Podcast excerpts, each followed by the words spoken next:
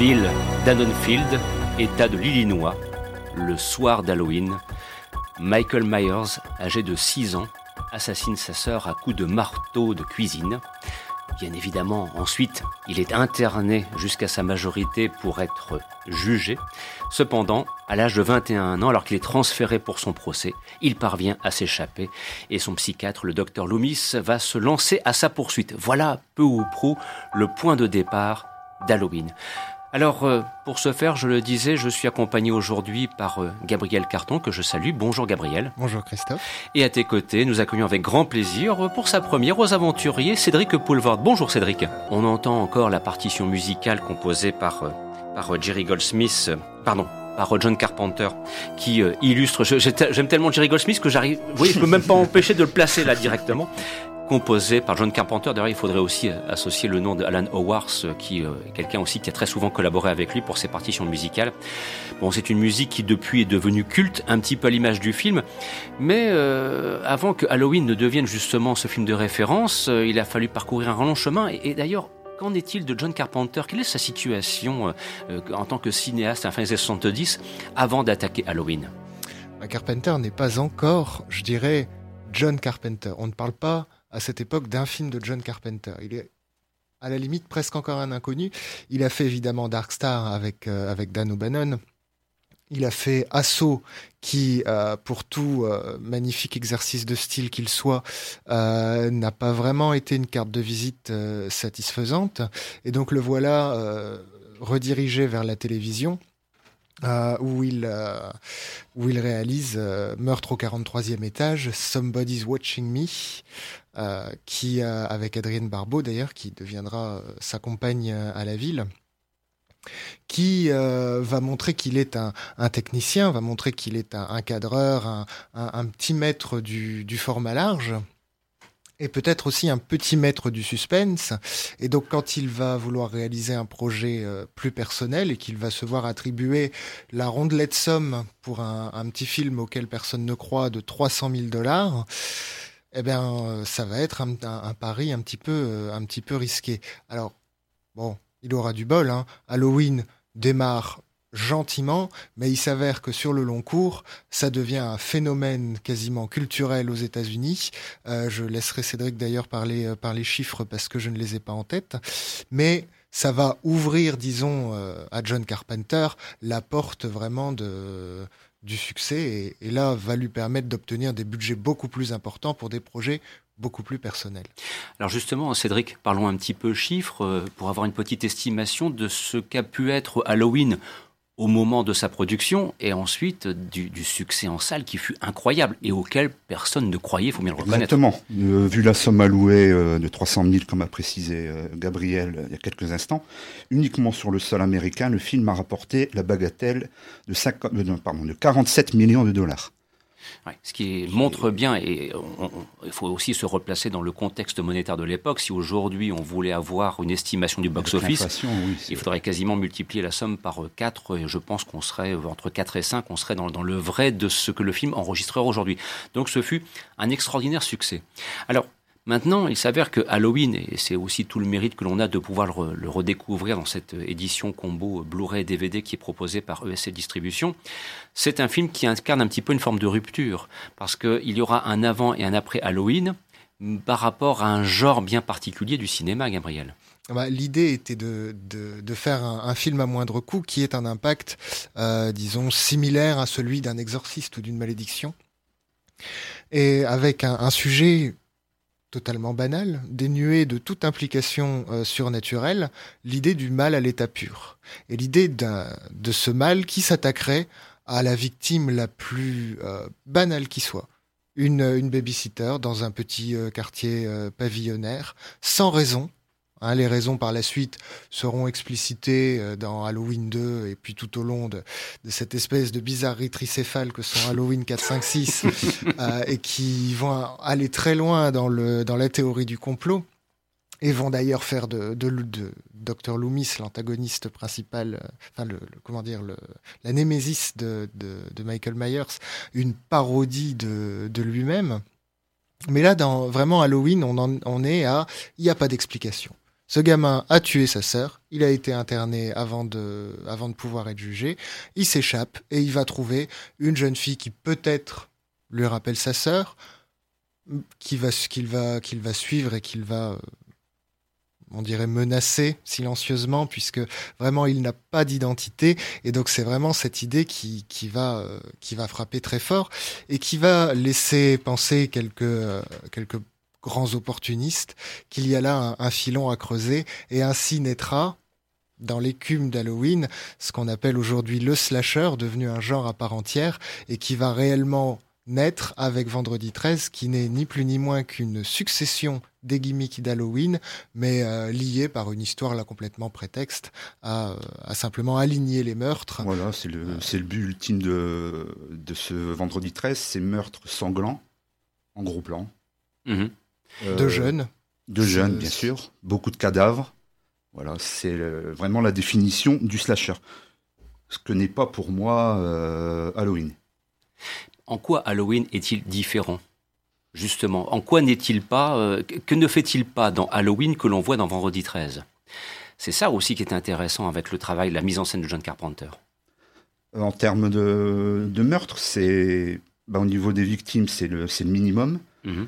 Comme l'a précisé Gabriel, là, il veut vraiment représenter le mal incarné, le mal absolu, euh, quasi immortel d'ailleurs.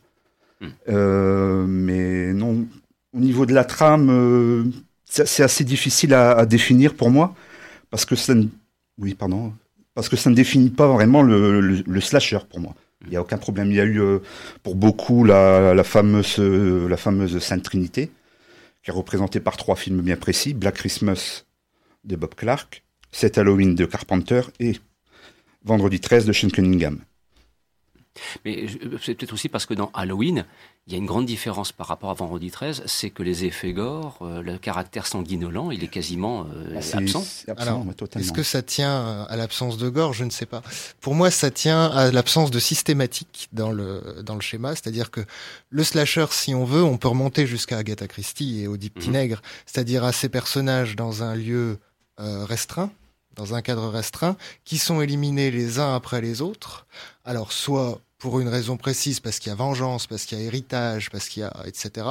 Ou alors sans raison, dans le cadre du film de, Bob Clark, par exemple, où les jeunes filles sont euh, harcelées par un inconnu dont on ne verra jamais le visage. Là, c'est quelque chose qu'Halloween retient effectivement peut-être même inconsciemment du film de Bob Clark, c'est que le mal n'a pas de visage. Il est, euh, il est là, il agit sans raison. Alors que dans la plupart des slashers qui vont suivre, qu'on pense à Prom Night, qu'on pense à euh, Happy Birthday to Me, qu'on pense à euh, House on Sorority Row, euh, il y a cette idée de vous avez fait un truc et il y a quelqu'un qui va se venger. Et ça, c'est devenu assez systématique. Et il y a eu aussi cette vague de, du tueur iconique qui n'a peut-être pas plus de raisons de tuer, mais qui lui va devenir le personnage central. Ça va être le cas de Jason dans Vendredi 13, Jason qui est absent d'ailleurs du premier Vendredi 13, qui se base aussi sur l'idée de vengeance.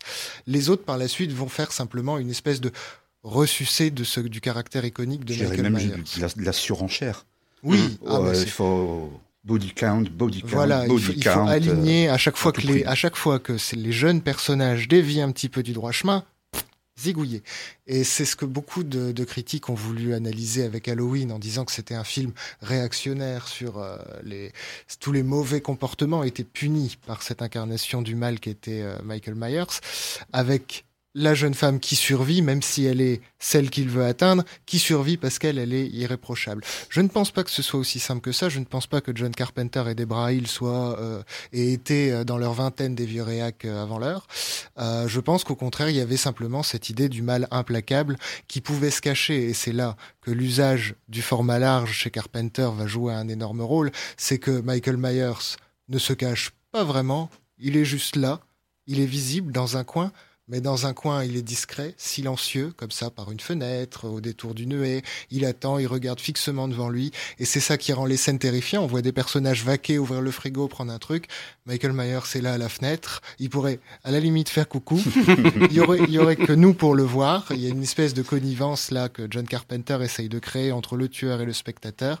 C'est ah on l'a vu là-bas. Et les personnages, sont complètement ignorants de sa présence.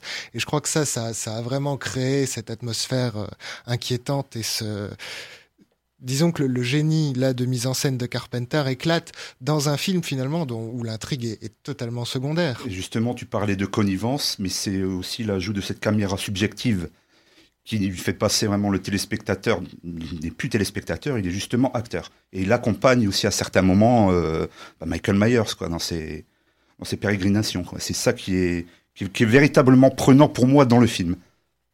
Bah, c'est là tout l'art de la mise en scène de Carpenter qui, en plus de ça, euh, parce que c'est aussi une chose qu'il faut souligner, c'est que lorsqu'on revoit les films qu'il a tournés à l'époque, qu'il enchaîne quand même, Assaut, Halloween, Fog, New York 1997, pour citer quelques-uns, plus The Thing, c'est la maîtrise du cadre. Je veux dire, là, on, se rend compte ô combien c'est un cinéaste qui a parfaitement compris ce qu'est l'essence de l'écran large, du format 2.35, du cinémascope, et comment il parvient justement à impliquer le spectateur, tu le soulignais à l'instant, euh, Cédric et aussi Gabriel, comment on est pris dans l'histoire, on, voit à la place du comédien, enfin du, protagoniste principal, la menace en arrière-plan, on a presque envie de dire, euh, attention, euh, retourne-toi, là c'est juste derrière. Et là, la science, la précision, le cadrage John Carpenter, moi, ce sont vraiment des choses qui m'ont toujours fasciné. Ce gars, il est né pour filmer en écran large. Et c'est quelque chose qu'il adapte très bien dans son, dans, dans son découpage et dans son rythme au sujet de ses films. Euh, Meurtre au 43e étage est un film sur le, en quelque sorte, le voyeurisme. Et donc, il y a tous ces plans longs de, et ces zooms de rapprochement, de fenêtres, etc. Halloween est un film je vais presque dire, de déambulation, de, mhm. suivi. Et donc, il y a ces plans séquences très longs où on accompagne, presque on voit par-dessus l'épaule de, de Laurie Strode, comme si on était euh, Michael Myers, comme si la caméra elle-même était devenue euh, vecteur du, du, mal.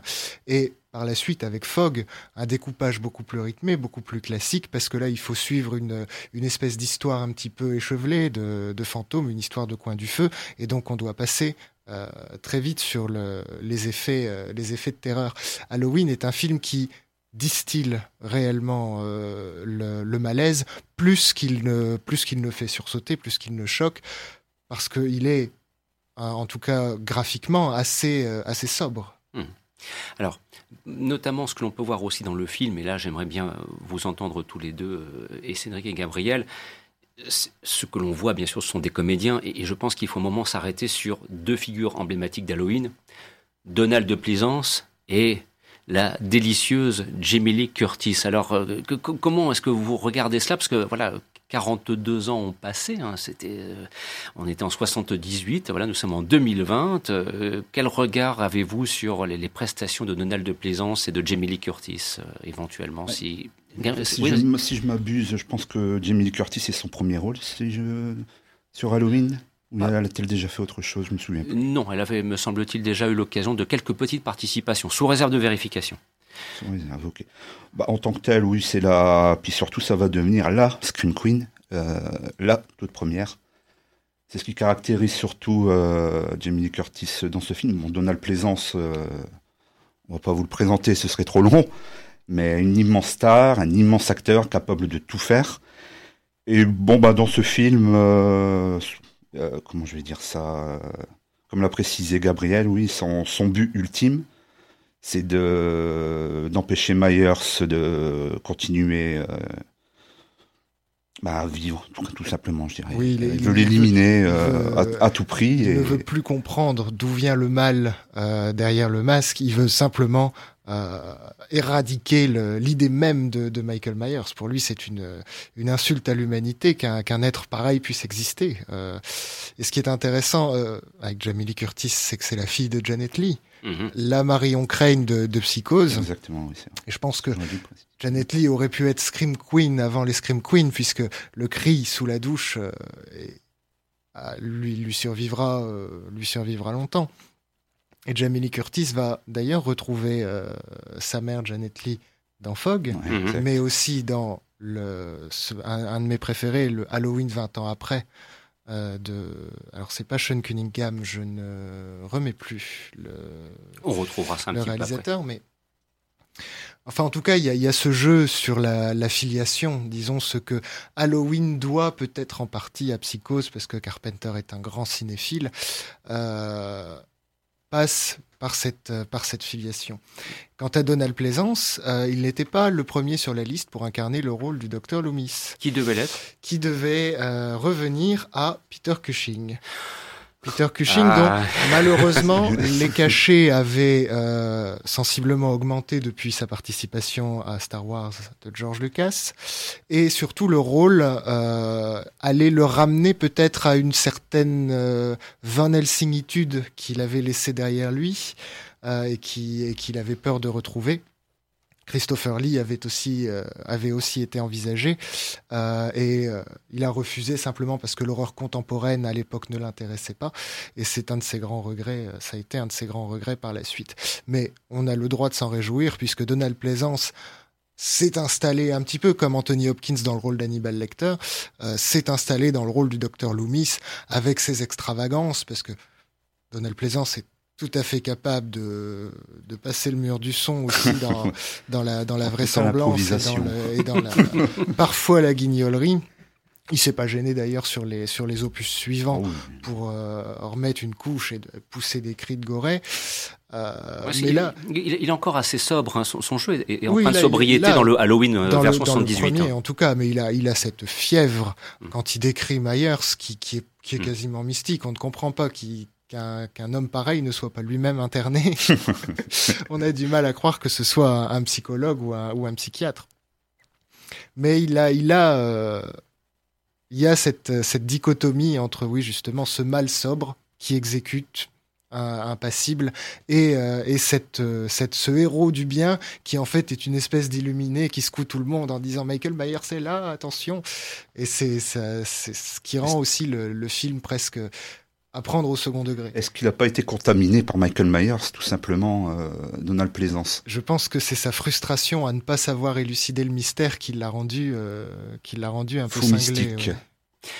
Alors j'en profite pour glisser deux petites choses, puisqu'on on évoquait le, le Halloween euh, récent, c'est David Gordon Green, qui était ah, donc, euh, voilà, le, comment dirais-je Le film de 2018, moi je pensais à celui de... ah, c'était Steve Miner. Steve Miner. Ah, Steve Miner, effectivement, qui a, qui a, qui, a, œuvré sur... Euh, sur Halloween 20 ans après. le Halloween 20 ans après.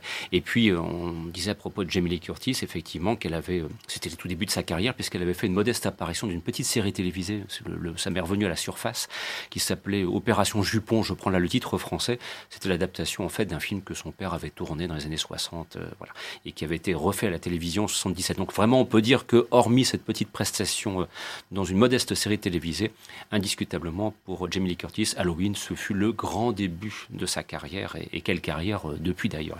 D'ailleurs, elle veut aligner quelques slashers de toute façon. Oui, elle est dans son début de carrière. elle est, oui, elle est dans d'autres. Elle est dans Massacre dans le train fantôme, je oui, crois, exactement. Toby Hooper. Et euh, elle dira, elle dira de nombreuses fois que euh, l'horreur est, euh, est peut-être la meilleure école d'acteurs parce que le personnage principal d'un film d'horreur passe par toutes les, les émotions jusqu'à, enfin, le voilà ça peut être drôle ça peut être triste euh, ça peut être terrifiant mais il y a toujours ce moment à la fin où il faut prendre sur soi la bravoure etc et ce sont des, des héroïnes qui l'intéressaient particulièrement alors tous les films n'étaient pas également intéressants mais en tout cas elle a souvent dit qu'elle ne reniait pas euh, ses débuts comme euh, comme certains certaines actrices pouvaient le faire. Et enfin, je ne sais pas si tu as vu le, tout dernier où, où elle est présente oui. Moi, je ne l'ai pas vu. Et quelle est la différence euh, avec le Halloween de 78 Je trouve qu'elle est beaucoup plus combattante ah, dans, celui-ci. Alors, elle est devenue Loomis à la place de Loomis, disons, dans le film de David Gordon Green. Elle, elle, le film efface complètement euh, les suites. Hein. même mhm. Halloween 2 n'existe pas dans la chronologie de, du film de 2018. Ah. C'est direct, la suite directe de, du Carpenter. C'est-à-dire qu'elle a passé, en gros, euh, les, les 30, les 30-40 années qui ont suivi euh, l'attaque de, Michael Myers à se, euh, se protéger, à se surprotéger et à, faire de sa, de sa maison un, véritable booby-trap euh, mm. géant, où elle espère, si Michael revient, le, elle l'attend de, pied ferme. Elle l'attend de pied ferme. Avec beaucoup de pièges prêts à Il y, a quelque chose de survivaliste dans... Mm. Bon, le fait qu'elle ait une fille et une petite fille, voilà, c'est une grand-mère, grand-mère combattante. oui, bon, mais je sais pas pourquoi je pense soudainement à Linda Hamilton. C'est pas, il y, a un peu de ça. Hein, elle, est, elle est un petit peu euh, une espèce Linda de Linda Hamilton, dans Terminator 2. Ah, voilà, On rajouter Sigourney Weaver aussi de oui. alors. alors justement, bah, tu fais bien de le, souligner, Cédric, c'est que on a affaire aussi avec Halloween, et c'est une, petite particularité bon, qui nous permettra quasiment de presque de conclure ce, premier acte, parce qu'après le deuxième sera consacré à Dune. C'est euh, quand même Halloween, on met en avant un personnage féminin ce qui n'était pas si courant que cela. Euh, depuis, euh, c'est quelque chose qui s'est produit de façon plus régulière, mais à la fin des années 70, un film mettant en avant une femme, c'est pas si courant. Ah, et, nous sommes, et nous sommes juste avant Alien. Voilà, où il faut aller dans la Black Exploitation avec Pam Grier alors. Voilà, là nous sommes d'accord. Mais ça demeure quand même un circuit parallèle. Dans le circuit principal, avoir la mise en avant, la mise en valeur, la mise en vedette d'une héroïne, n'était pas, à mon avis, chose très courante. Et ça, je pense que c'est aussi un argument à souligner pour revoir Halloween. Tu nous disais hors antenne euh, aussi, j'en profite Cédric, euh, qu'il y a quand même des choses qui aujourd'hui avec le recul euh, passent un petit peu moins bien. Qu'est-ce qui te dérange maintenant quand tu revois Halloween? Et quelles sont les séquences qui te... Bon, bah, voilà, tu, tu, évoquais des séquences qui parfois te laissaient même un petit peu sourire. Quoi. Voilà, bah, il y a surtout une scène que j'ai appelée cette scène Le Buisson, où euh, Donald Plaisance euh, est devant la, maison d'enfance de Michael Myers, c'est latent. Il regarde fixement devant lui. Et donc on passe à d'autres plans, sur Laurie et d'autres personnes, et on revient un moment sur ce fameux Loomis qui continue à regarder devant lui. Il décide un peu de se détendre les cervicales, il tourne la tête à gauche, et il voit la voiture que, Michaels, ouais, que Myers a volée. Et là, il réagit de mon sang, faut que je bouge quoi. Il ne mhm. reviendra pas. Euh, donc ça, ça fait sourire. Puis une autre scène euh, où Michael Myers se surgit comme un diable de sa boîte derrière une voiture, où on le voit accroupi en fait. Euh. C'est une forme de jumpscare en quelque sorte. Quoi. Oui, mais bon. Mais, bon, mais ça a été fait il y a 42 ans. Ouais, voilà, le plan démarre bien, mais ça finit euh, en autre boudin, si j'ose dire. C'est amusant. Enfin, en tout cas, vous l'aurez compris euh, à travers ce, premier acte, euh, une redécouverte pour qui le connaît bien de Halloween s'impose, et une découverte pour qui souhaiterait justement bien mesurer les origines, entre guillemets, de ce qui va devenir un genre particulier du cinéma, en l'occurrence le slasher. Voilà. Donc cette édition en DVD et Blu-ray, ce combo proposé par ESC Distribution devrait normalement vous permettre de mener cette mission à bien. Et j'espère que nos quelques interventions, nos quelques commentaires vous auront donné envie de revoir ce film qui fait date. Je veux dire, il faut bien comprendre que Halloween, c'est comme Psychose d'Alfred Hitchcock. Et certains vont peut-être crier, pousser des cris d'orfraie en disant il ose comparer avec Hitchcock. Ben oui, je, je pense que ce sont des films qui sont des jalons dans un genre bien particulier et qui mérite euh, sur ce point d'être. Si tu me permets, j'aimerais placer le, le, voyeur de Michael Powell aussi. Bien sûr, bien sûr, ça c'est aussi là aussi est vraiment une référence.